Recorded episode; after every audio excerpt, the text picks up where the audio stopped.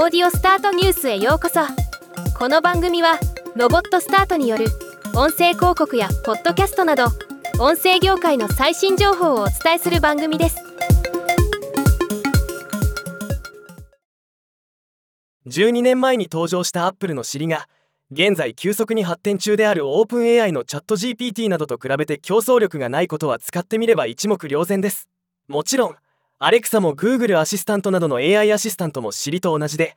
最新 GPT-4 と比べてしまうと完全に1世代前の技術としか思えない状況になっています。この状況をニューヨーク・タイムスが尻アレクサ Google アシスタントが AI レースに負けた理由と題して詳しく報じています。尻は今やソースコードが複雑になっており基本的な機能をアップデートするのに何週間もかかってしまう。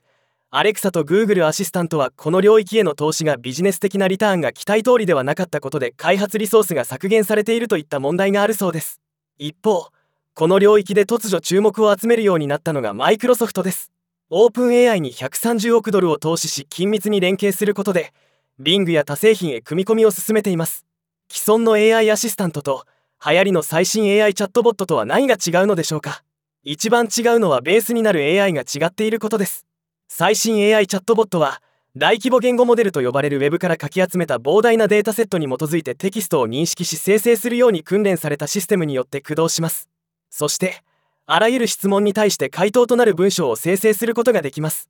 正確性はともかくとして一方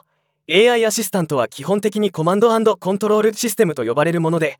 限られた質問要望を理解して対応するものです。ユーザーが想定外の要求をした時は単にお役に立てませんと回答します。これにがっかりするユーザーは多いですよね。現在国内外の大手テック企業の多くはチャット GPT への対応を急いでいる状況にあります。アップルでも大規模な言語モデルなどの AI ツールについて社員が学べるイベントが開催され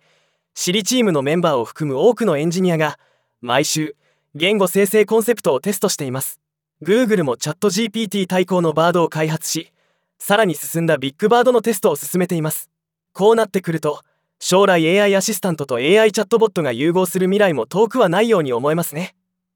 とても楽しみなこの領域引き続きウォッチしていきたいと思います。ではまた。